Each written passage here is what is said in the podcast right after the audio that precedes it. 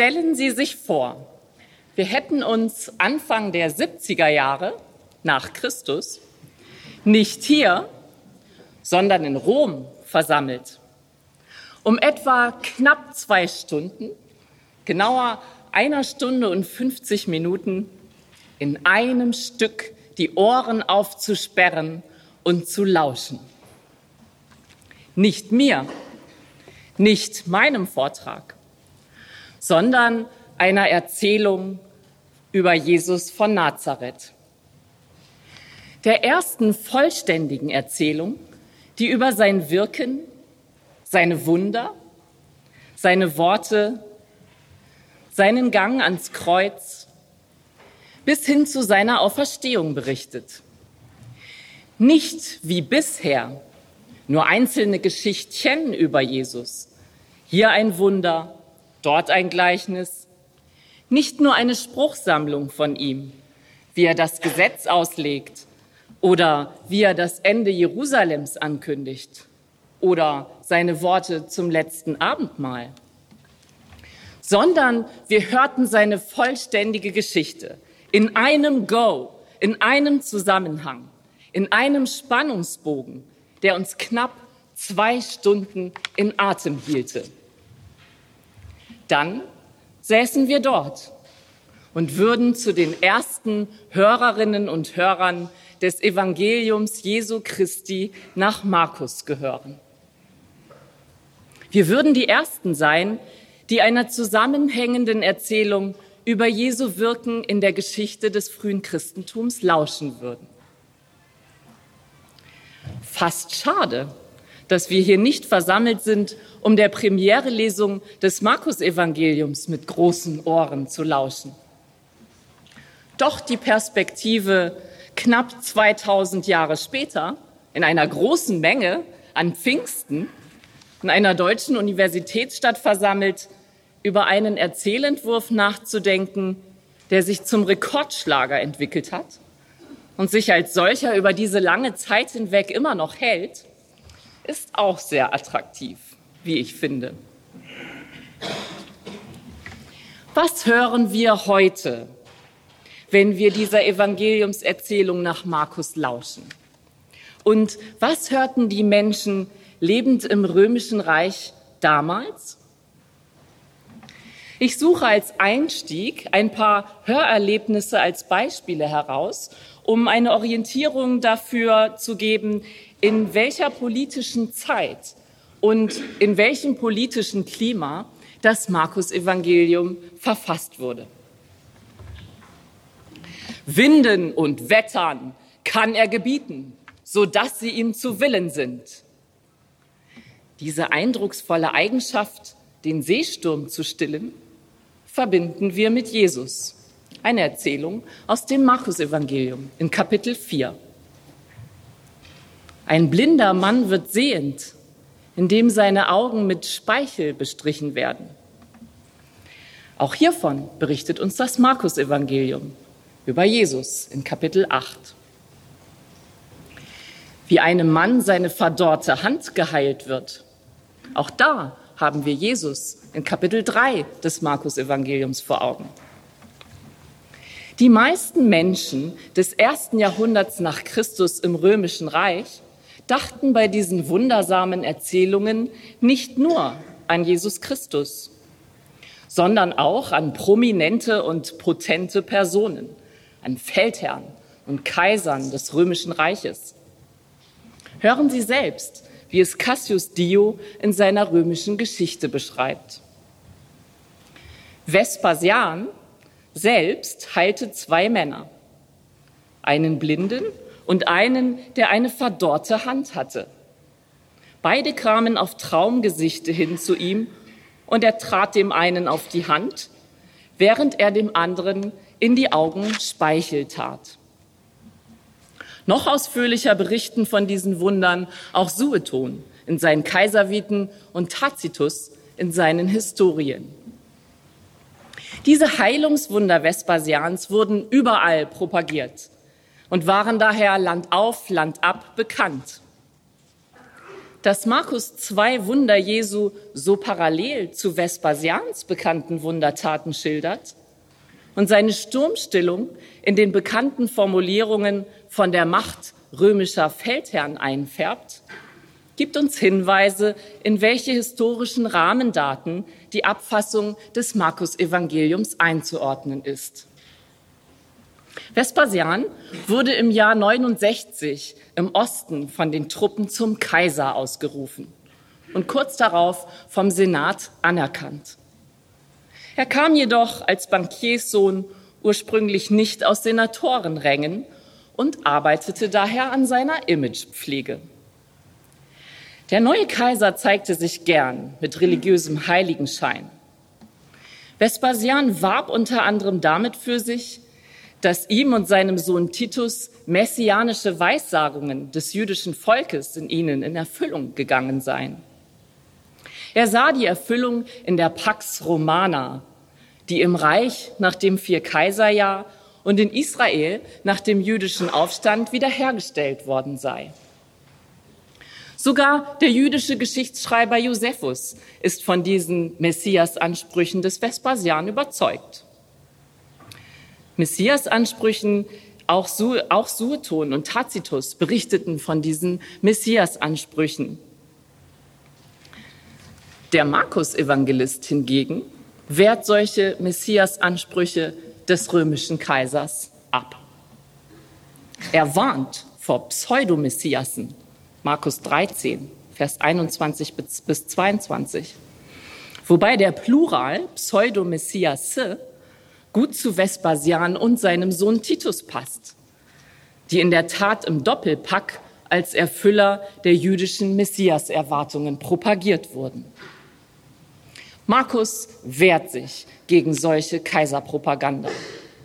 So schreibt er die Wunder, die von Vespasian berichtet werden, Jesus zu, die freilich insgesamt nur wenige von zahlreichen Wundern Jesu darstellen.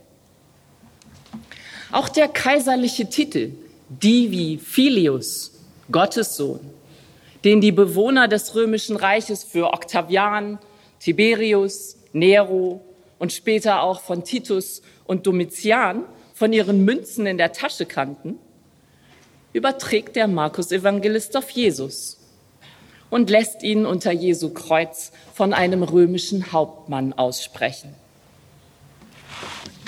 Markus schreibt das nieder zu einer Zeit, als dem Kaiser Vespasian als Sohn des ägyptischen Gottes Ammon gehuldigt wurde. Weiter. Vespasian hatte in der Stadt in Israels Norden, in Caesarea Philippi, mit ihrem monumentalen Augustustempel, sich festlich von Agrippa im Jahre 67 bewirten lassen.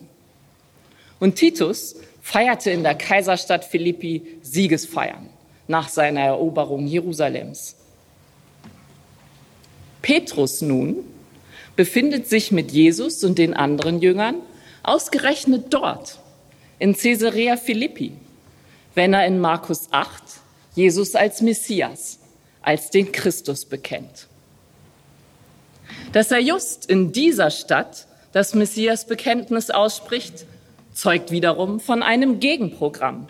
Nicht etwa dieser Kaiser und mit ihm andere politisch Potente erfüllen messianische Erwartungen, sondern dieser Jesus aus Nazareth, er erfüllt sie. Die Zeit, in der der Markus-Evangelist schreibt, Anfang der 70er Jahre nach Christus, war also für Israel Verbundene besonders aufwühlend. Jerusalem und in seinem Herzen der Tempel waren von Titus und seinen Truppen eingenommen und zerstört worden. Das hatte zur Folge, dass Christusgläubige, dass die Christusgläubige Gemeinde in Jerusalem nun zerstreut war. Zu der Jerusalemer Gemeinde hatten die zwölf Apostel maßgeblich gehört und mit ihnen weitere Jesus-Jüngerinnen und Jünger sowie wichtige Führungsfiguren wie Jakobus, der Herrenbruder. Die Jerusalemer Gemeinde war für die frühen christlichen Gemeinden die sich in dieser Zeit überall im ganzen Reich bereits gebildet hatten, ein Orientierungspunkt gewesen, gewissermaßen eine autoritative Institution. Sie war Knotenpunkt für die Überlieferungen über Jesu, Jesus und sein Wirken. Dieser Ort war nun aufgelöst. Die Augenzeugen selbst, die Apostel und die weiteren Jesus-Jüngerinnen und Jünger waren nun in den 70er Jahren zum größten Teil verstorben. Insgesamt also eine Situation, die danach ruft, die Jesus-Tradition zu sammeln und in einem Gesamtentwurf festzuhalten, um die weitere Tradierung zu sichern. Hinzu kam, dass Jesus ja die Tempelzerstörung vorausgesagt hatte. Die tatsächliche Zerstörung des Tempels war ein Beweis nach außen über Jesu prophetische messianische Kompetenz und Glaubwürdigkeit. Die Gemeinde, an die Markus in erster Linie sein Evangelium schrieb, mag dies aus der Ferne beobachtet haben. Entweder vom Nachbarland Syrien aus, davon geht etwa die Hälfte der neutestamentlichen Forschung aus, oder eben von Rom aus.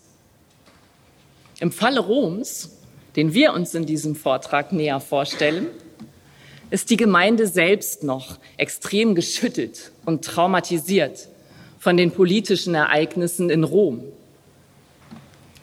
Erstmals und plötzlich hatte Nero hier die Christusgläubigen als eine eigene Gruppe ausgemacht und als Sündenbock für den Stadtbrand verantwortlich gemacht. Mit härtester Verfolgung und grausamsten Strafen, wie es Tacitus in seinen Annalen berichtet. Kreuzigungen und Verbrennungen in Neros Gärten. Spott und Hohn durch Zerfleischung von Tieren mussten die Christusgläubigen erleiden. Um sie auszumachen, werden Verhöre, Verhaftungen und Verrat, auch untereinander, sich ereignet haben. Selbst erlebt und durch solche Ereignisse traumatisiert, hören sich die entsprechenden Erzählungen in der Passionsgeschichte, in denen Judas aus dem Inner Circle Jesus verrät, Petrus ihn dreimal verleugnet, anders an. Dreimaliges Fragen nach der Zugehörigkeit zu Jesus Christus im Prozessverlauf sind im Pliniusbrief an Kaiser Trajan 110 nach Christus überliefert. Dieses Verhörverfahren ist natürlich auch schon vor dieser Zeit gut denkbar, auch wenn uns über die Strafverfahren Neros keine Quellenberichte zur Verfügung stehen. Dafür, dass Verrat aus den eigenen Reihen kam, geben uns schon frühe Verfolgungsberichte Beispiele an die Hand. Die noch frisch erinnerte Verfolgungssituation in Rom ist zum einen in der Erzählweise der markinischen Passionsgeschichte spürbar. Sie mag darüber hinaus aber auch in der Voraussage Jesu über die Zerstörung des Tempels in Jerusalem sich spiegeln.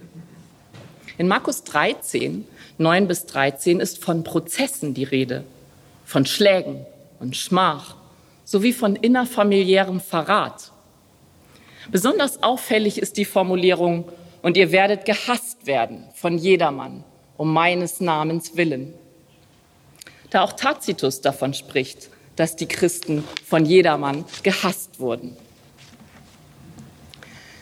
Das Markus-Evangelium mag hier also die Vision Jesu über die Zerstörung Jerusalems mit, der, mit den traumatischen Erfahrungen seiner christusgläubigen Gemeinde in Rom parallelisiert haben. So kann die Hörerschaft von damals immer wieder ihre eigenen Erfahrungen in der Erzählung über Jesu Geschick miterleben. Sie kann Jesus in seinem Geschick näher sein und sich als seine Nachfolgenden auch in einer Zeit verstehen, in der er nicht mehr unter ihnen ist. Jesu Leben und Wirken wird dadurch transparent für die Glaubenserfahrungen der Gemeinde. Solche Erfahrungen mögen einigen von uns zunächst vielleicht wie aus einer anderen, vergangenen, dunklen Welt erscheinen. Andererseits werden diejenigen unter uns, die aus den neuen Bundesländern sind, wohl etliche Parallelen zur politischen Bedrängnissituation aufgrund ihres Glaubens und ihrer Kirchenzugehörigkeit kennen. Erfahrungen gemacht haben, auch mit Bekenntnis und Bedrängnis und Verrat von Nahestehenden. Weltweit haben Verfolgungen aufgrund von religiösen Überzeugungen erschreckende Dimensionen angenommen. Der Bezug zu uns ist somit aktueller, als wir vielleicht zunächst meinen. Nach diesen ersten Vorüberlegungen möchte ich mit Ihnen nun direkt in die Evangeliumserzählung selbst gehen. Ich darf Sie dafür in die Mitte der Erzählung entführen. Von der Mitte aus möchte ich die Erzählung dann nach vorne und nach hinten hin ausrollen. Passend zur Mitte werden wir dafür auf einen hohen Berg mitgenommen. Jesus besteigt ihn mit seinem engsten Jüngerkreis, mit Petrus, Jakobus und Johannes. Auf der Bergspitze verwandelt sich Jesus in eine eschatologische Gestalt. Gleißend weiß strahlt er nun. Neben dem strahlenden Jesus erscheinen die führenden Propheten Israels, Mose und Elia. Die Jünger sind begeistert. Sie wollen diese Erscheinung festhalten. In diesem eschatologischen Glanz ist vergessen, was sie gerade noch vor dem Bergaufstieg von Jesus gesagt bekommen haben. Dass er leiden werde, verspottet werde, sterben müsse und dann auferstehen werde. Solch ein Leiden und Sterben passt nicht zu den Messias-Erwartungen der Jünger, die alle Bezüge ihres bisherigen Lebens gekappt haben und aufgebrochen sind, um diesem Jesus zu folgen. Jesu Leidens- und Sterbensankündigungen wollen sie nicht wahrhaben. Gerade eben, kurz vor dem Bergaufstieg, hatte Petrus sein Christusbekenntnis ausgesprochen. Endlich, nachdem Jesus in Galiläa viele große Wunder getan hatte und das Kommen des Reiches Gottes verkündet hatte. Diesem Jesus der Wundertaten und des vollmächtigen Wortes, diesem Messias wollen die Jünger folgen. Teil und verlängerter Arm seines Wirkens sein. Lang genug hat es gedauert, geradezu die Hälfte der Erzählzeit, bis Petrus und mit ihm alle Jünger schließlich verstanden hatten, dass dieser Jesus, dem sie gefolgt waren, der Messias ist. Jesu Worte und Wunder tatsächlich als den Christus auswiesen. Jesus ergänzt dieses Bekenntnis zum Messias der Worte und der Wundertaten mit dem Messias-Verständnis des leidenden und sterbenden Menschensohnes der verspottet wird von den Ältesten des Volkes und von ihnen getötet wird und dadurch sein Leben hingibt als Lösegeld für viele. Ohne diesen Teil des messianischen Wirkens, das ins Leid und in den Tod geht, möchte Jesus nicht, dass er als Messias verkündigt wird. Deswegen heißt er die Jünger über seine Identität zu schweigen. Sie sollen es nicht weiter sagen, dass er der Messias ist, bis er von den Toten aufersteht. 9,9. Sprich, bis er in vollständiger Weise sein messianisches Werk vollbracht haben wird. Damit macht der Markus-Evangelist klar, dass Jesu Messianität aus diesen zwei Blöcken besteht. Zum einen aus dem Komplex der kraftvollen Verkündigung und Wunder dies ist der erste Komplex der Messianität Jesu, der das Reich Gottes als Anbruch des Heils zeigt, in dem Krankheit, böse Mächte und Schuld aufgehoben werden und Gottes Wort machtvoll wirkt. Diese Erzählungen passieren vor allem in der ersten Hälfte der Evangeliumserzählung. in der Zeit vor dem Bergaufstieg Jesu mit seinen Jüngern. Zum anderen aus dem Komplex des Leidens und Sterbens und Auferstehung, Auferstehens für die Menschen, der in der zweiten Hälfte der Erzählung seinen Schwerpunkt findet. Das Leiden und Sterben Jesu für die Menschen ist bedeutungsschwer. Es trägt mehrere Bedeutungsdimensionen in sich. Lassen Sie sie uns näher für das Markus-Evangelium bedenken. Erstens die Dimension der Solidarität. In seinem Leiden und Sterben zeigt sich Jesus als Sohn Gottes, der sich mit dem Leid der Menschen solidarisiert.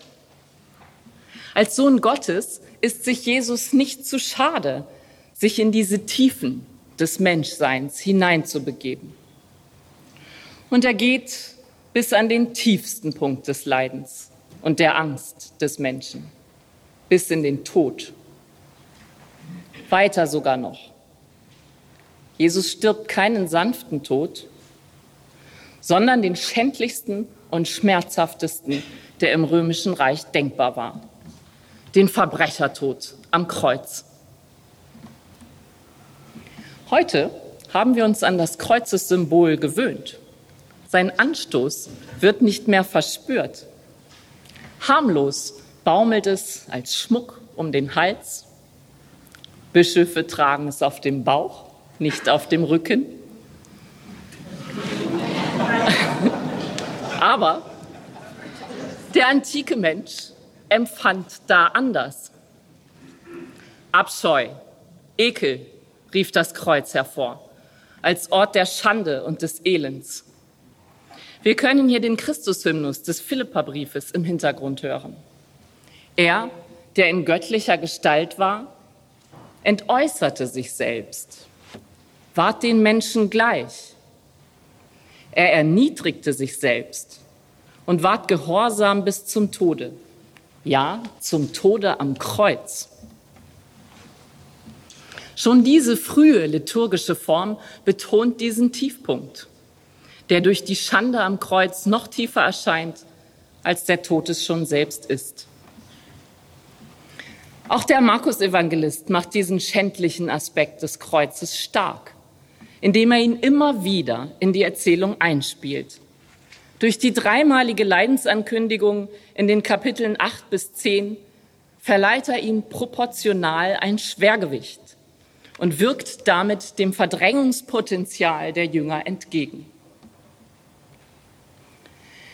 Die Erzählung der Kreuzigung selbst bezieht den Spott der Leute ganz bis zum Schluss immer wieder ein.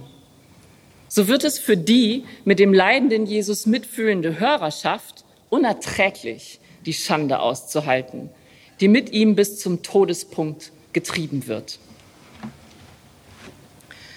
Mit dem Gang des Gottessohnes in das Leid der Menschheit hinein in tiefes Leid, von körperlichen Schmerzen, die sich lange hinziehen und bis zum Äußersten gehen, die zudem in Scham und Schande erlitten werden, integriert die markinische Theologie die Theodizee in das Gottesbild. Höchste emotionale Nöte, Angst vor dem Tod, Verlassensein, Verrat und Verleugnung von nahen Menschen, das Ertragen von Schmach und Spott der religiösen und politischen Autoritäten bis in den letzten Moment des Todespunktes hinein. Der Messias selbst erlebt sie.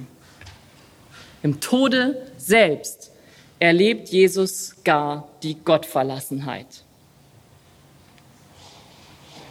Seine ergreifenden Worte am Kreuz, mein Gott, mein Gott, Warum hast du mich verlassen? Bringen den tiefsten Punkt des Todes zum Ausdruck.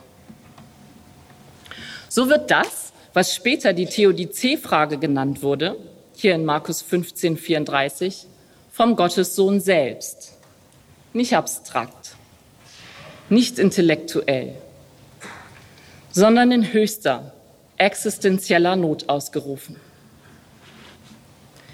Markus integriert damit die Zweifel und die steilen Anfragen an Gott an die Religion, in die Religion selbst. Mit religiöser Sprache wird formuliert, was das große Fragezeichen an der Religion immer wieder ist. Indem es Jesus, der Sohn Gottes, selbst ausspricht, es selbst ausruft. Und der Markus-Evangelist lässt die Hörer, Hörerinnen und Hörer diesen Punkt der Gottverlassenheit aushalten. Jesus geht mit diesem Ausruf der Gottverlassenheit unaufgelöst in den Tod. Stark ist die markinische Theologie mit diesem Punkt. Sie trägt durch Krankheit, Anstoß, Anfeindungen und Verlassenheit. Sie trägt durch Gotteszweifel. Sie erträgt, ohne zu beschönigen. Die existenziellen Dimensionen dieser Kreuzestotdeutung ist vielleicht diejenige, die, unser heutigen, die unsere heutigen Bedürfnisse am stärksten anspricht. Wir standen im vergangenen Jahrhundert mit unseren Weltkriegen an unerträglichen Abgründen des Leides, des Todes und der Gottverlassenheit. Die Frage, wo Gott war in all diesem Leid, wurde und wird immer wieder existenziell gestellt. Kommen wir zum zweiten Aspekt, der sich in der Kreuzigung Jesu zeigt. Wir haben ihn vielleicht eben schon antizipiert in den Ausführungen über das Leid. Die zweite Dimension der Kreuzestotdeutung ist die Sichtbarkeit menschlicher Schuld, die den Gottessohn, statt ihn als Heilsbringer zu empfangen, grob zu Unrecht ans Kreuz bringt. Dabei sind die Mächtigen in Religion und Politik, die Theologen Jesu eigener Religion und seines Volkes, die einflussreichen Pharisäer, Schriftgelehrten und Priester, aber auch die römischen Übermächtigen in besonderer Weise bezichtigt. Die Einflussreichen aus Jesu eigenem Volk planen bereits ab Kapitel 3, also nach nur zwölf Minuten Erzählzeit, ihn zu Tode zu bringen. Ihre Tötungspläne verdichten sich im Laufe der Erzählung und offenbaren immer stärker ihre Schuld und ihre Verstrickung, den Sohn Gottes, den sie als solchen natürlich nicht anerkennen, unschuldig zu töten.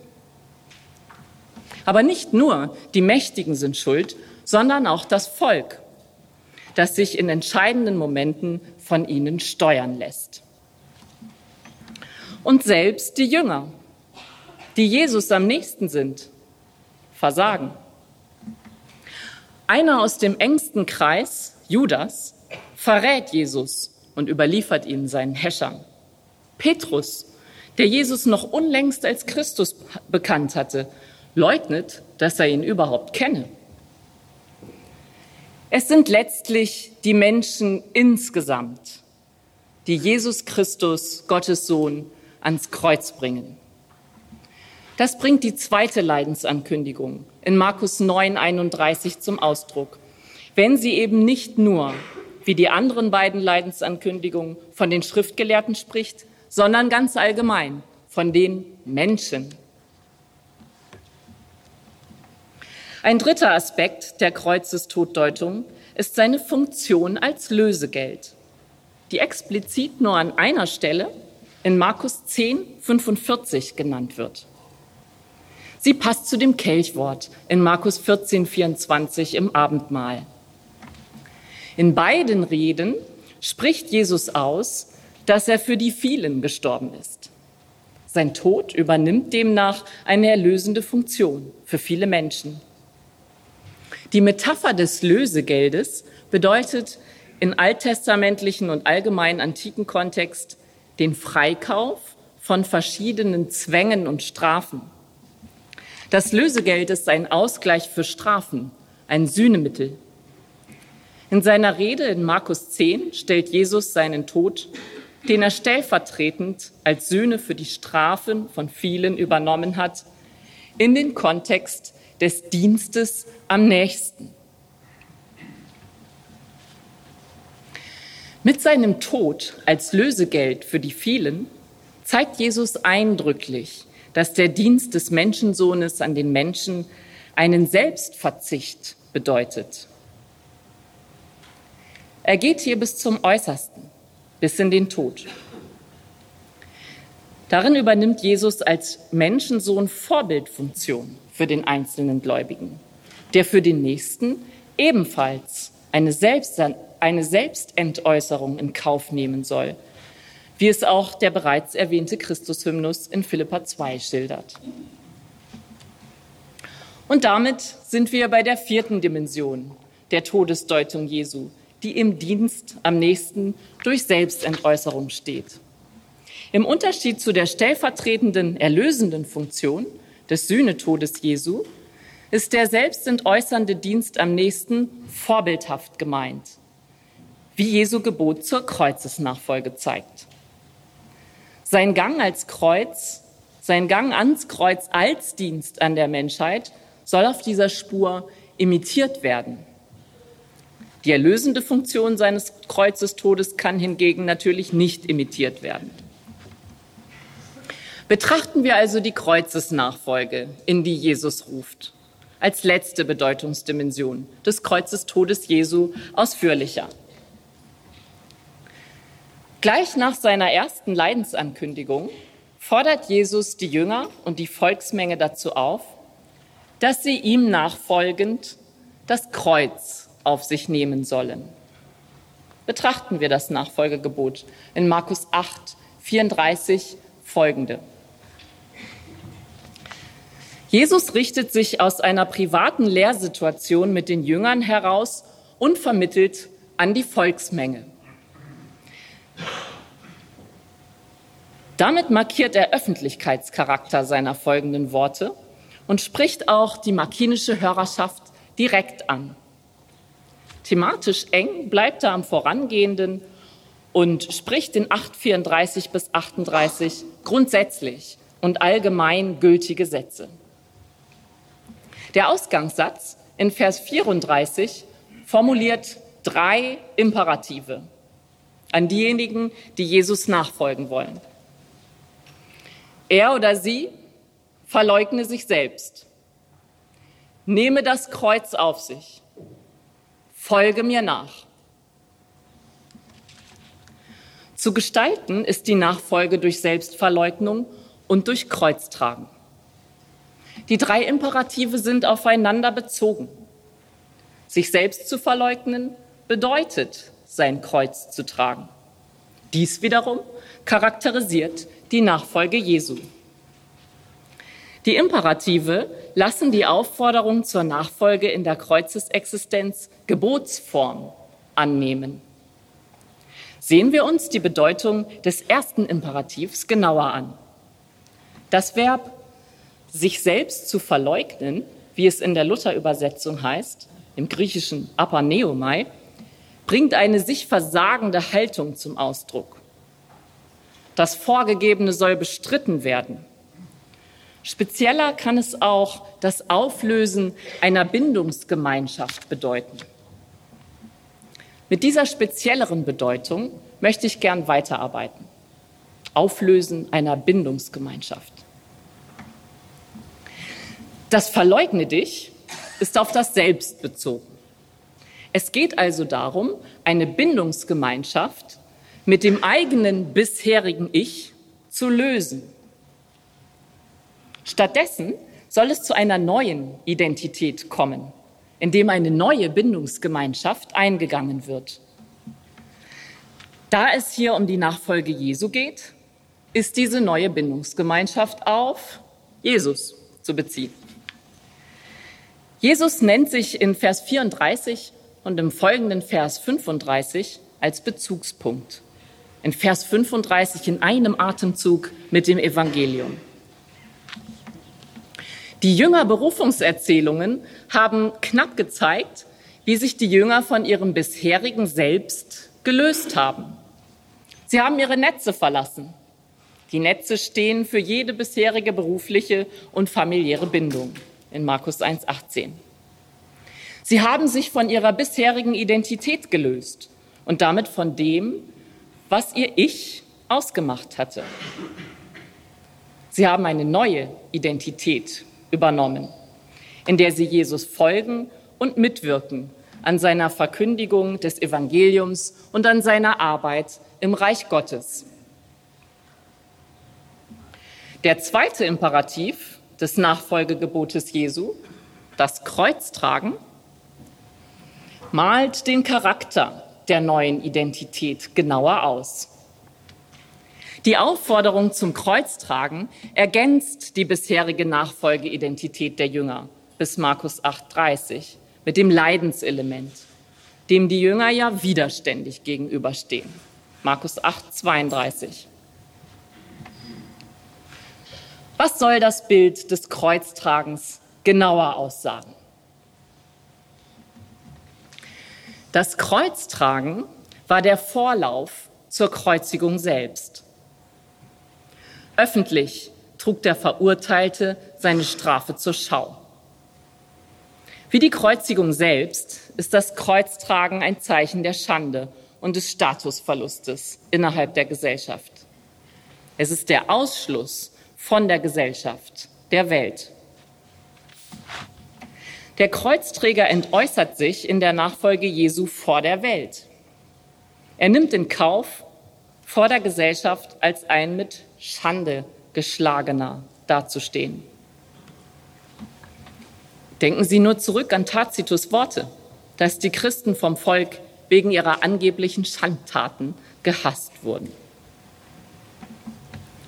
Doch der Aspekt der Schande ist natürlich kein Ziel an sich. Es geht ja nicht darum, sich einfach nur des Martyriums zu erfreuen. Das wäre viel zu kurz gegriffen und würde auch das Anliegen verdrehen.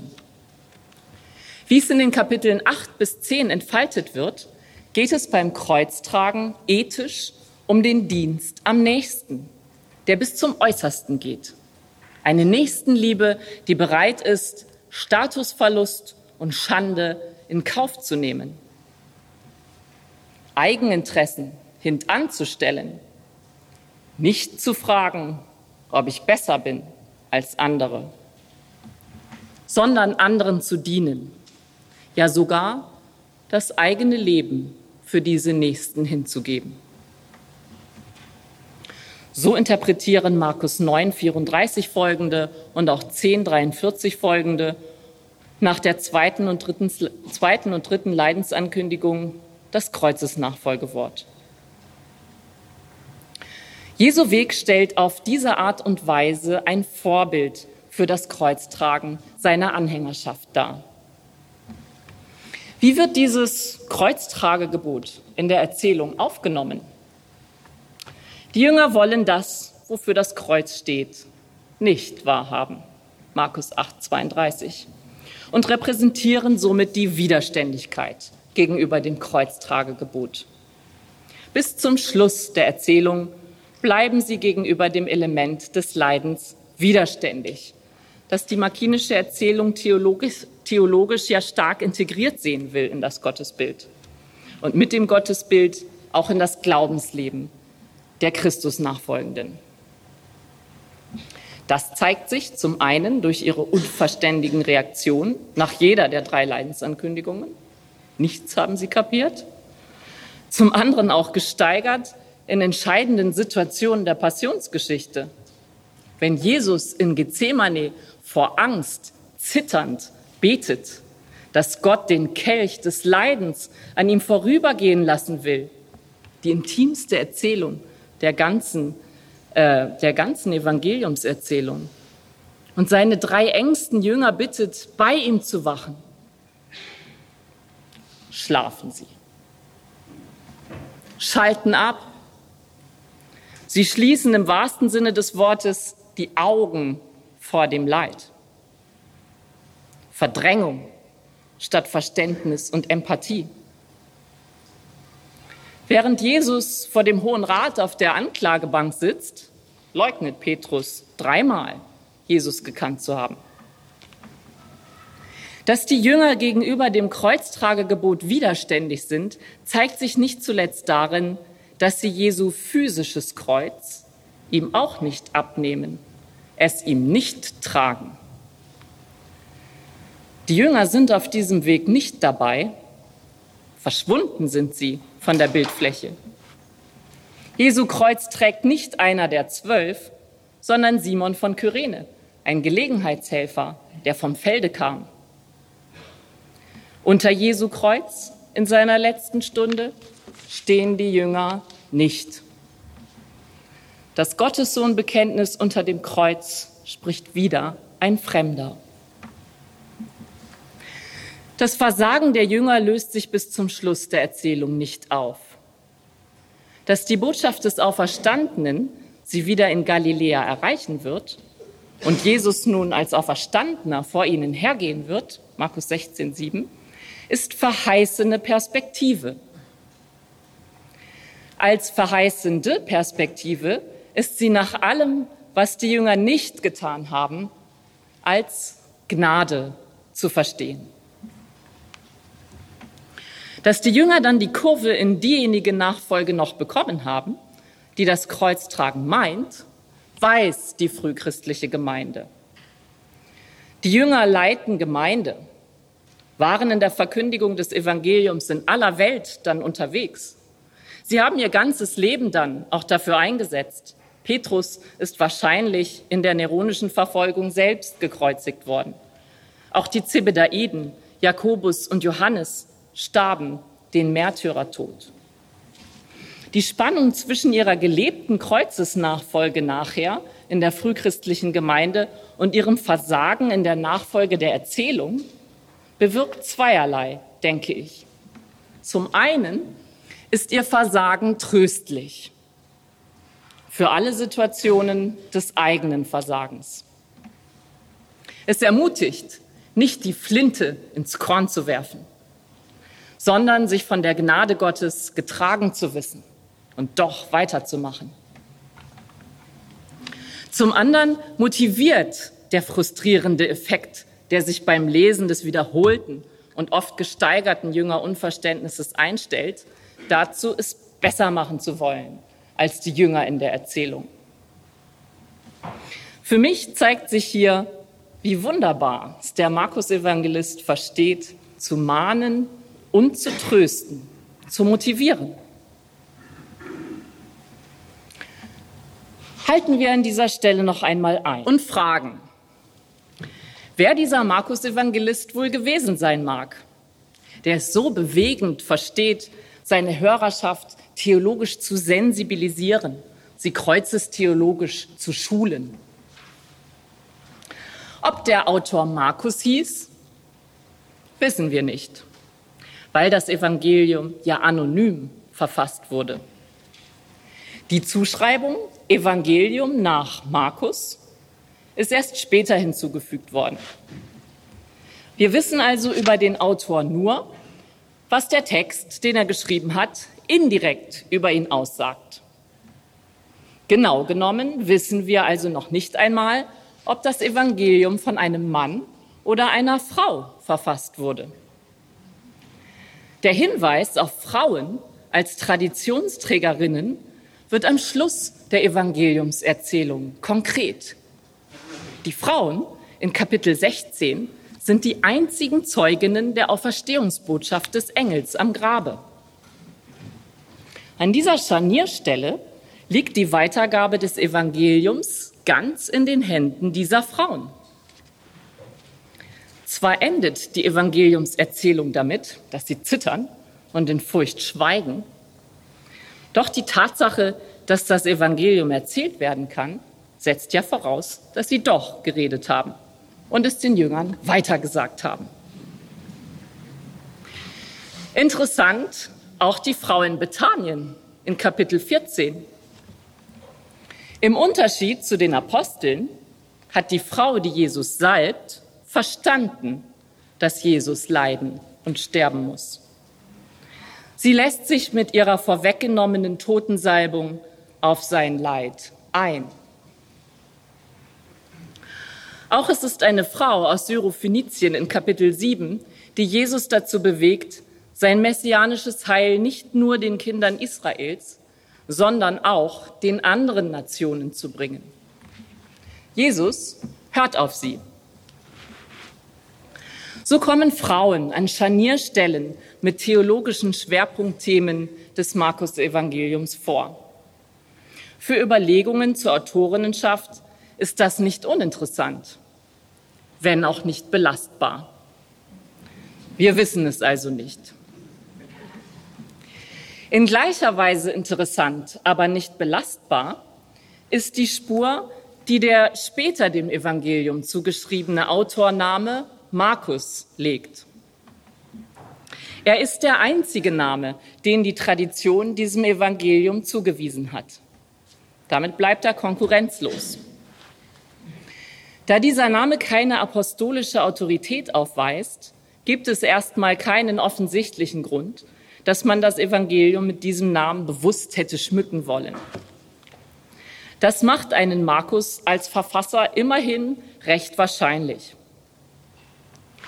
Der Name Markus beziehungsweise im Doppelnamen Johannes Markus kommt achtmal im Neuen Testament vor. In allen acht Vorkommnissen ist Markus ein Gemeindemitarbeiter. Die Textstellen bringen ihn entweder in die Nähe zu Petrus, das wäre Apostelgeschichte 12 und auch 1. Petrus 5, oder eben auch zu Paulus. Das wäre Apostelgeschichte 13 und 15 und auch 2. Timotheus 4.11, Kolosser 4.10 und Philemon Vers 24. Ihm wird außerdem Nähe zu Barnabas attestiert, Apostelgeschichte 15. Nach Kolosser 4.10 ist er sogar der Vetter des Barnabas. Die Nähe von Markus zu Petrus wird auch von Papias von Hierapolis zweites Jahrhundert nach Christus genannt. Markus sei Hermeneutes, also Interpret, Dolmetscher des Petrus gewesen und diesem bei Lehrvorträgen gefolgt.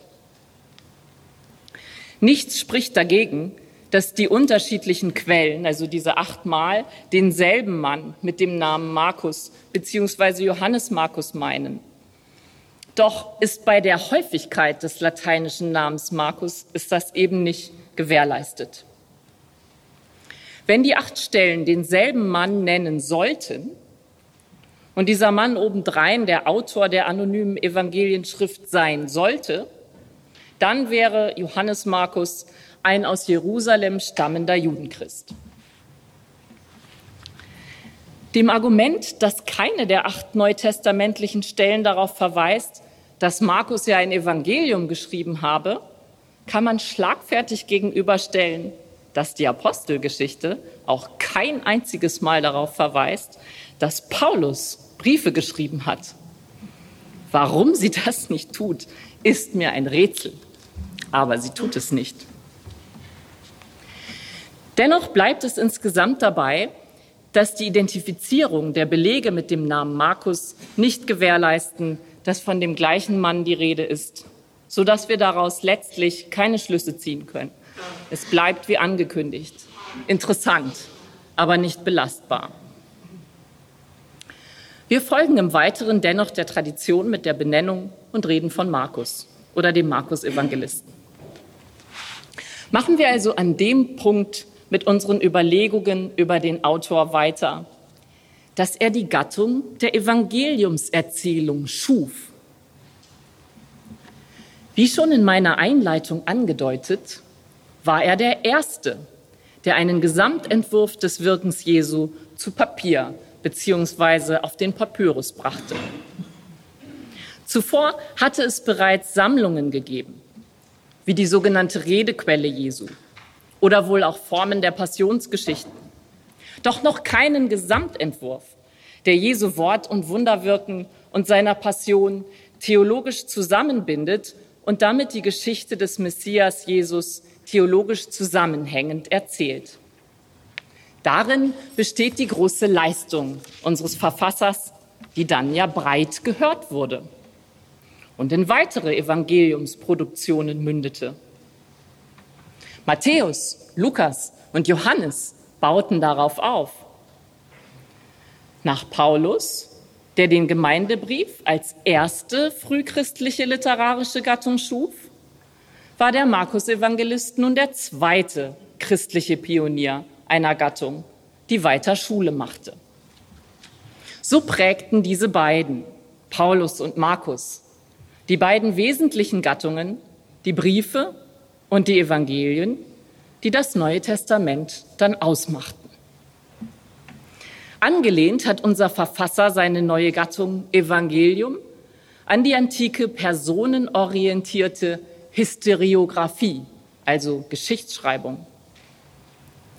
Die antike Historiographie spannt in erzählender Form historische Ereignisse in eine zeitliche Reihenfolge und in kausale Zusammenhänge ein.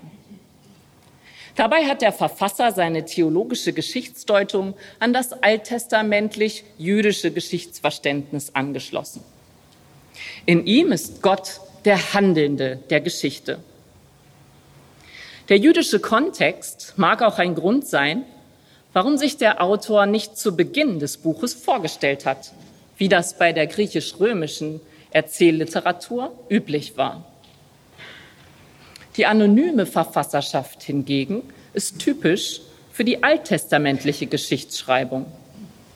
Wenn hier ein Titel eine Person nennt, ist es in der Regel die Person, um die es in der Erzählung geht und nicht der Autor. Dieses Prinzip trifft für Markus 1.1 zu. Dies ist der Anfang des Evangeliums Jesu Christi, des Sohnes Gottes. Mit diesem Evangeliumsbegriff am Anfang seiner Erzählung prägt der Verfasser im Laufe der Wirkungsgeschichte auch die Bezeichnung der gesamten Gattung als Evangelium. Auch wenn unser Verfasser nicht in erster Linie den Begriff Evangelium als Gattung verstanden hat, er hat mit ihm den gesamten Inhalt seiner Erzählung bezeichnet, nämlich das Wirken Jesu als heilsbringendem Gottessohn für die ganze Welt. Matthäus und Lukas haben diesen Begriff für die Bezeichnung ihrer Erzählungen interessanterweise nicht übernommen. Matthäus spricht von Buch, Biblos, und Lukas von Erzählung, Diegesis. Überlegen wir noch einmal, in welcher Rolle unser Verfasser seine Evangeliumsschrift schrieb. Er selbst bringt sich nicht direkt in seine Literatur ein, anders als Paulus in seinen Briefen, der sich als Apostel Jesu Christi selbst in seine Schriften einbringt und autoritative Aussagen macht. Nennt sich der Verfasser des Markus-Evangeliums ja selbst eben nicht. Dennoch muss er sich mit Autorität ausgestattet wissen. Das zeigt sich zum Beispiel darin, wie er als Erzähler die zwölf Apostel profiliert, die ja große Autoritäten in den Gemeinden waren. Er scheut sich nicht, diese zwar einerseits auch als Autoritäten und engste Nachfolger Jesu darzustellen, andererseits aber eben auch als hochgradig Unverständige. Kritischer noch geht der Verfasser mit der Familie Jesu um. In Kapitel 3 hält er fest, dass die Familie Jesus für verrückt erklärt. Zu den Brüdern Jesu zählt der Herrenbruder Jakobus, der in der Jerusalemer Gemeinde Ansehen genoss. Unser Verfasser scheint sich nicht zu scheuen, ihnen die Opposition zu stellen. Gleiches gilt übrigens auch für Paulus in Galater 2. Unser Verfasser kennt auch die innersten Bewegungen Jesu. In Kapitel 13 schildert er mitnehmend, wie Jesus voller Angst zu seinem Vater betet, den Kelch an ihm vorüberziehen zu lassen. Unser Verfasser zeigt sich hier und auch an anderen Stellen als ein sogenannter allwissender Erzähler.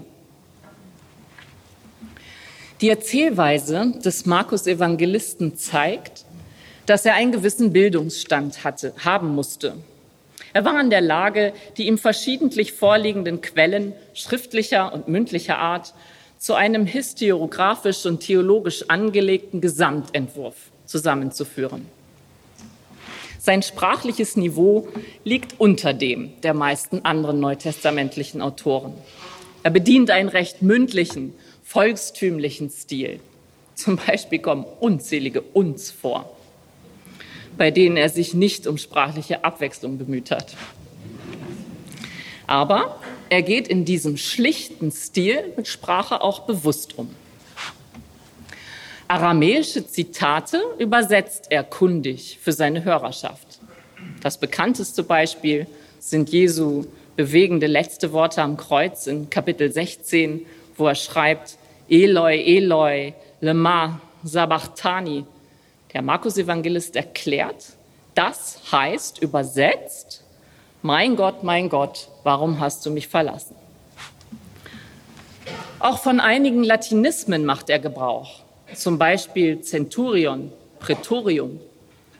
Auch übersetzt er für seine Hörerschaft den palästinischen Münzwert von zwei Lepta in die italische, besonders römische Währung des Quadrans. Die geografischen Kenntnisse von Israel des Markus Evangelisten entsprechen nicht der damaligen Lehrbuchlandkarte. Es kommen handfeste geografische Fehler vor. Hatte wohl auch keine bessere Orientierung als ich. Offensichtlich stand ihm eine solche Landkarte nach damaligen Standards auch nicht zur Verfügung. Vielleicht zeugt diese Lücke in den geografischen Kenntnissen auch davon, dass er bereits längere Zeit nicht mehr in Israel unterwegs war. Der Markus-Evangelist berücksichtigt, dass sich unter seiner Hörerschaft etliche nichtjüdische Christusgläubige befinden, die von ähm, spezifischeren jüdischen Sitten nicht viel wissen. Für sie fügt er Erklärungen über jüdische Bräuche hinzu. Zum Beispiel in Kapitel 7 erklärt er die, den Gebrauch über das Händewaschen vor dem Essen.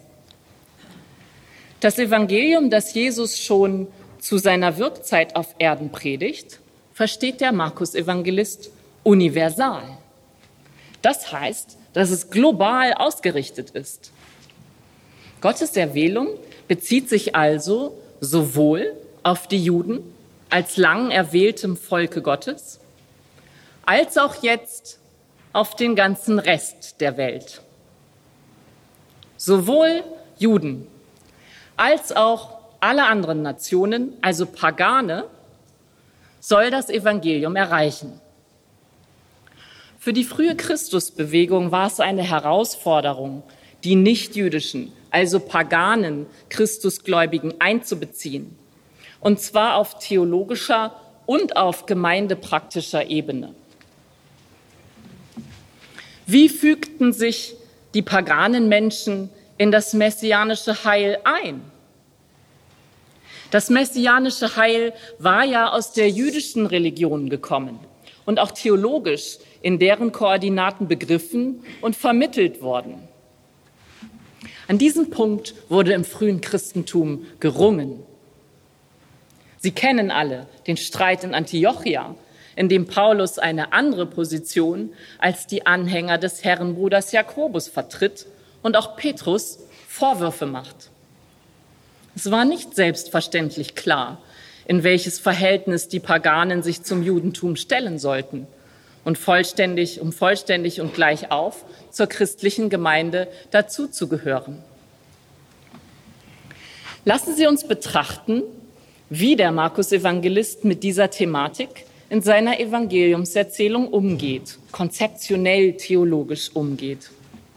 In welcher Weise werden die Paganen in der markinischen Erzählung in das messianische Heil integriert? Markus füllt den Begriff des Evangeliums ganz klar universal in Markus 13, 10 und 14, 9 das Evangelium soll allen Nationen beziehungsweise in aller Welt gepredigt werden. In der Evangeliumserzählung wird diese universale Perspektive aber erst sukzessive, Schritt für Schritt entwickelt. So richtet sich Jesus mit seiner Evangeliumspredigt erst einmal an die Juden. Gleiches gilt für seine messianischen Wundertaten. Seine zwölf Apostel beruft Jesus nur aus Israel. Ihre Zwölfzahl bildet die Stämme Israels ab. Doch Menschen aus nichtjüdischen paganen Gegenden, Tyrus und Sidon, sind früh in der markinischen Erzählung unter dem Volk dabei, das sich um Jesus drängt. Sie werden bereits erstmalig in Kapitel 3 genannt. Unmittelbar zuvor hatten kontrastreich sich in 3.6 die jüdischen Autoritäten beraten, wie sie Jesus zu Tode bringen könnten. Diese gegensätzliche Bewegung setzt sich im Verlauf der Erzählung fort. Wenn jüdische Autoritäten Jesus ablehnen oder sogar seine Jünger ihm Unverständnis entgegenbringen, wird oftmals von Paganen erzählt, die auf Jesus zugehen und seine Messianität erkennen. Auf der einen Seite haben wir also das starke Bedürfnis paganer Menschen nach Jesu messianischem Heil. Sie verstehen seine Taten. Auf der anderen Seite im scharfen Kontrast steht die feindselige Ablehnung Jesu durch die jüdischen Autoritäten und zuweilen sogar auch durch das Unverständnis seiner Jünger. Diese kontrastreiche, dieses kontrastreiche Erzählmuster gipfelt darin, dass ein Paganer Centurio als einziger Mensch in der gesamten Evangeliumserzählung das Gottessohnbekenntnis über Jesus unter seinem Kreuz ausspricht. 1539.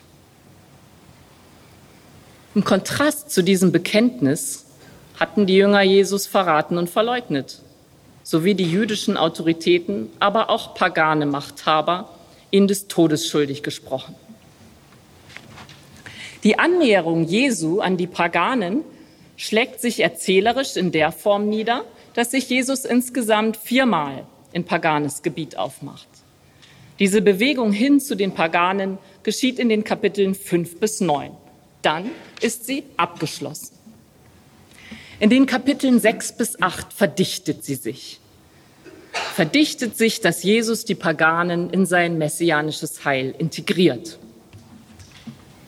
Schauen wir uns hier einmal die Erzählarchitektur genauer an, um dem theologischen Konzept des Markus Evangelisten hier näher auf die Spur zu kommen.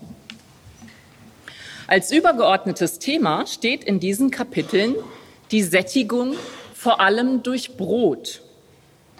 Das Brot steht symbolisch für das Heil, das durch Jesus, den Messias, erlangt wird. Der Bogen des Speisemotivs reicht von der ersten Speisung der 5000 auf jüdischem Gebiet bis hin zu der Speisung der 4000 auf nichtjüdischem, paganen Gebiet und zu einem Nachgespräch zwischen Jesus und seinen Jüngern in 814 bis 21. Diese beiden analogen Speisungen tragen die Architektur dieser Einheit wie zwei Säulen. Sie bilden jeweils den Höhepunkt des messianischen Wirkens Jesu erst auf jüdischem Gebiet, dann auf paganem Gebiet. Mit dem Motiv der Speise läuft für die markinische Hörerschaft ein für sie aktuelles Thema mit, das sie immer wieder in ihren Gemeinden beschäftigt. An der Speise zeigte sich nämlich die Grenze zwischen den zwei Gruppierungen von Juden und Paganen am deutlichsten. Der antiochenische Konflikt in Galater 2, der nun einige Jahre zurücklag, mag für Gerede auch in den frühen christlichen Gemeinden gesorgt haben. Er hat Diskussionen über die Torahregelung bezüglich der Speisen nach sich gezogen. Sie finden in dem lukanischen Bericht über das Apostelkonzil ihr Echo in Apostelgeschichte 15. In Markus 7, 15 hört die markinische Gemeinde nun, wie Jesus klare Position zur Speisefrage bezieht. Der Grundsatz, dass alle Speisen rein sind, wird in diesem kurzen Text zwei weitere Male wiederholt, Verse 17 und 18. In Kapitel 7 der Erzählung hören Sie, wie Jesus selbst die Grenze mit der Aufhebung der Speisegesetze überwindet. Im Blick ist nach dieser Aufhebung der Speisegesetze mit dem zweiten, zweiten Speisungswunder der 4000 im Kapitel 8 eine universale Tisch- und Heilsgemeinschaft. Also eine Gemeinschaft, in der alle, Juden und Pagane, in gleicher Weise teilhaben können.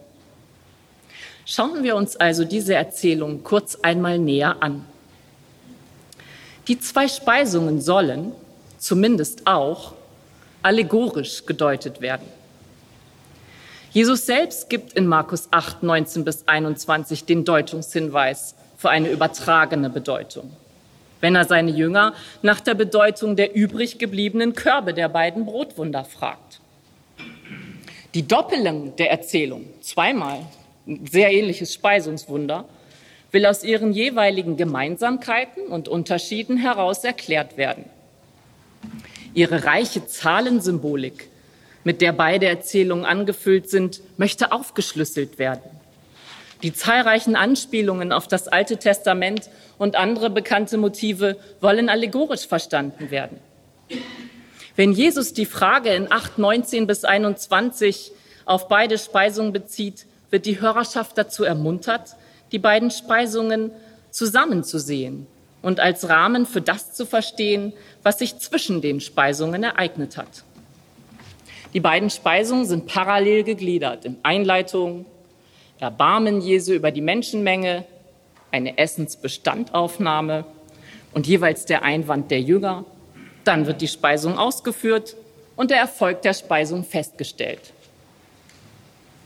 Die erste Speisung auf jüdischem Gebiet findet genauer am jüdisch besiedelten Westufer des Sees Genezareth statt. Die zweite Speisung spielt sich in der Dekapolis ab, welche vorwiegend paganes Gebiet ist. Vor der ersten Speisung ziehen sich Jesus und seine Jünger in die Wüste zurück. Statt hier die ersehnte Einsamkeit genießen zu können, folgen ihnen große Menschenmengen. Die wiederholt erwähnte Kulisse lässt an die Wüstenwanderung Israels denken. Mose hatte das Manna verteilt. Jesus hat Mitleid mit der Menge, weil er sie als Schafe wahrnimmt, die keinen Hirten haben. Die Schafherde ist deutliches Symbol für Israel. Wenn sie in 639 auf grünem Gras dort die Gruppen lagern, lässt die Erzählung unüberhörbar die Exodus-Tradition und den 23. Psalm anklingen. Die Volksmenge in der zweiten Speisung wird in Markus 8.3 hingegen dadurch charakterisiert, dass sie aus der Ferne kommen. Die Ferne passt zur jüdischen Perspektive auf die nichtjüdischen Nationen. Die Zahlen der Erzählung dominieren und unterscheiden sich in den beiden Erzählungen auffällig voneinander. In der ersten Brotvermehrung kreisen sie um fünf und zwölf. Der jüdische Kontext lässt bei den fünf Broten sofort an die fünf Bücher Mose der Tora denken. Gottes Wort und Weisheit wurden oft als Brot symbolisiert. Sprüche 9, die Weisheit, Deuteronomium 8, auch in Philo. Die zwölf übrig gebliebenen Körbe stehen für das in der Erzählung bereits präsente Volk Israel und symbolisieren durch den Rest das messianische Heil, das in Überfülle vorhanden ist. Die Anzahl der Speisenden mit 5000 passt wiederum zur Fünfzahl. Die zweite Erzählung kreist um die Zahlen 4 und 7. Die Anzahl der Speisenden mit 4000, die Zahl der Brote als 7 und der übrig gebliebenen Körbe ebenfalls als 7 enthalten allesamt die Bedeutung von Universalität. Vier Winde und Himmelsrichtungen repräsentieren die Welt als Ganzes. Sieben ist schlechthin die Zahl für den Universalismus und für eschatologisch umfassende Fülle. Die Jünger, die das neue Israel repräsentieren, und Jesus selbst nehmen an der Speisung der Paganen selber teil. Wir haben es hier also nun mit einer universalen Tischgemeinschaft zu tun. Dazu passt die liturgische Danksagung in Markus 8,6 mit Eucharistein, also Danken, während in der ersten Speisung das jüdische Eulogein, also Segnen, formuliert wird. Die Abfolge des Dankens, Brotsegnens und Brotbrechens erinnert unwillkürlich an die gottesdienstliche eucharistische Tischgemeinschaft. Die Rahmung von 6,45 bis 7,37 durch die jüdische und universale Speisung lässt uns jetzt neugierig werden, wie wir die dazwischenliegenden Erzählungen in dieser Hinsicht deuten können. dass Hindernisse überwunden werden mussten, damit die Nichtjuden in Jesu messianisches Heil integriert wurden, zeigt besonders deutlich die Erzählung von der Syrophönizierin. Ging es in 7, 1 bis 23 gerade konkret um die Reinheit von Speisen, geht es jetzt in 7, 24 bis 30 in der Erzählung von der Syrophönizierin um die Reinheit von Menschen, konkret von paganen Menschen. Die Frau wird in der Erzählung dezidiert als Griechin bezeichnet. Verstärkend wird ihr Herkunftsgebiet Syrophönizien genannt. Das ist paganes Gebiet. Damit ist sie der einzige pagane Mensch in der ganzen Evangeliumserzählung, der dezidiert als solcher bezeichnet wird. Das zeigt, dass sie eine paradigmatische Rolle für die Nichtjuden einnimmt. Sie ist außerdem der erste pagane Mensch, mit dem Jesus in der Erzählung dialogisiert. Die hellenistische Mutter bittet Jesus, den Dämon aus ihrer Tochter auszutreiben. Jesus antwortet zunächst abweisend. Er sei zuerst zu den Kindern Israels gekommen und bezeichnet die Paganen schroff und despektierlich als Hunde. Der Hund steht für Unreinheit. Mit dem Motiv der Unreinheit ist der Bezug zur vorherigen Perikope geschaffen. Mit dem zuerst zu den Kindern Israels steht trotz aller Schroffheit in dieser Aussage eine Tür offen.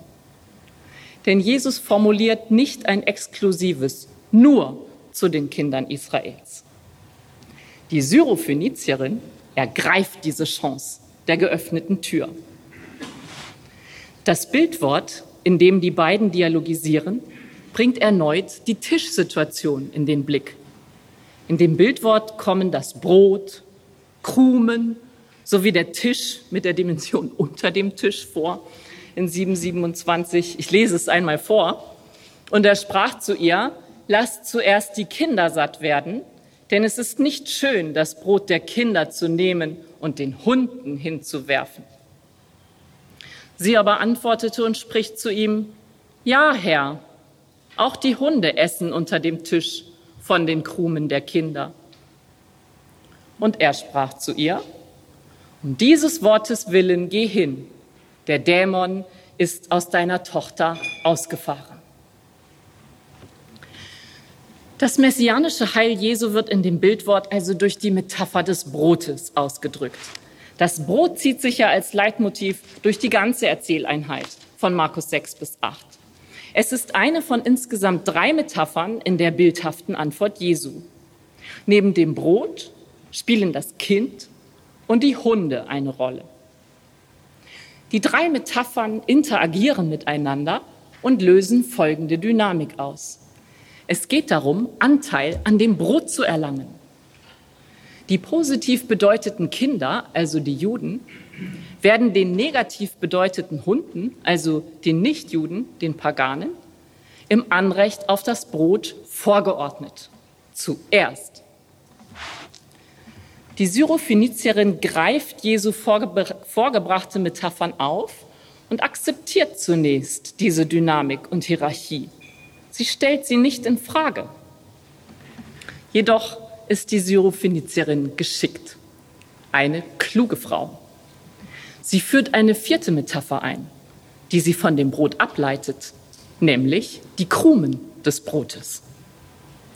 So überlässt sie das Brot den Kindern, spricht die Vorrangstellung den Juden nicht ab, stellt jedoch mit dem Brot, mit den vom Brot abfallenden Krumen ein Komplementär für die Hunde bereit.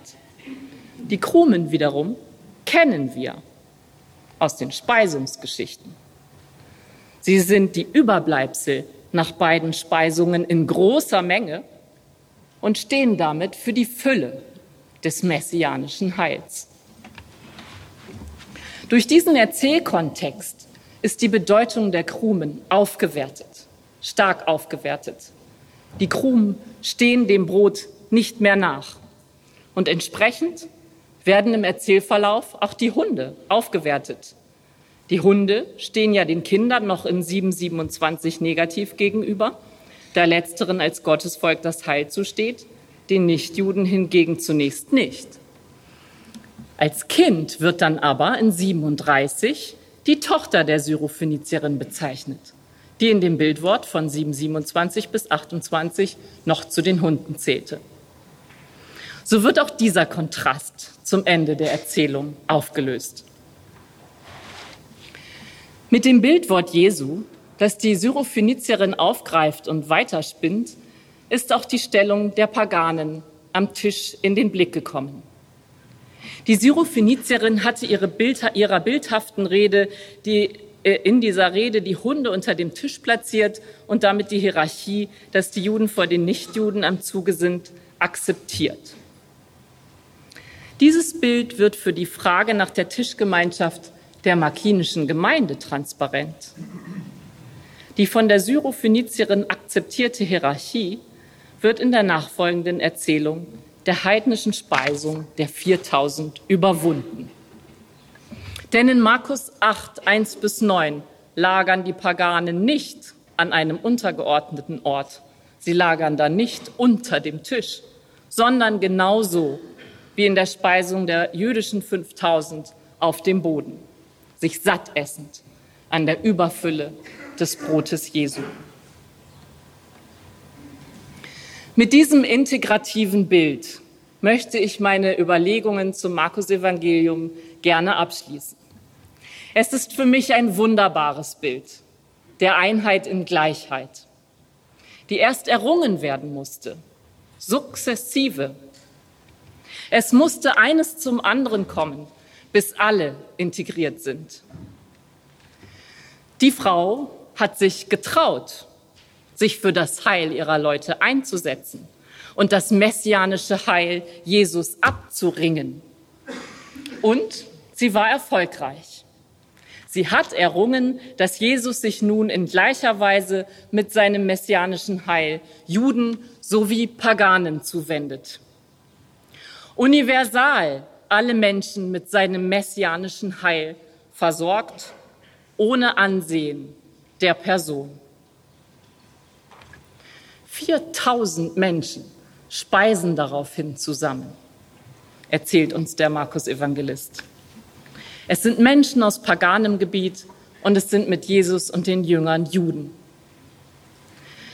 Sie alle werden daraufhin nach der Speisung hören, was wahre Nachfolge Jesu bedeutet. Sie werden in Kapitel 9 alle in die Nachfolge gerufen, ob Juden oder Nichtjuden. Für mich klingt hier noch eine andere Stelle im Neuen Testament an, meine ganz persönliche Lieblingsstelle. Sie steht im Kontext einer zerbrochenen Tischgemeinschaft, in der Juden und Pagane nicht mehr in gleicher Gemeinschaft miteinander am Tisch saßen. Paulus hält dieser zerbrochenen Tischgemeinschaft in Antiochia Galater 3, 27 bis 28 entgegen. Denn ihr alle, die ihr auf Christus getauft seid, habt Christus angezogen. Hier ist nicht Jude noch Grieche. Hier ist nicht Sklave noch Freier. Hier ist nicht Mann noch Frau. Denn ihr seid allesamt einer in Christus Jesus. Diese Botschaft, für die sich in ähnlicher Weise auch die Syrophönizierin im Markus-Evangelium eingesetzt hat und mit der sie erfolgreich war, kann uns heute zu Pfingsten erneut bewegen, in Bewegung setzen, aufeinander zu. Gottes Geist wirkt Einheit und Gleichheit vor Gott. Durch alle unsere Verschiedenheiten hindurch, durch die wir bestimmt sind. Vereint sind wir in der Nachfolge Jesu, die dem Nächsten dienen will. Jeder Nächsten und jedem Nächsten.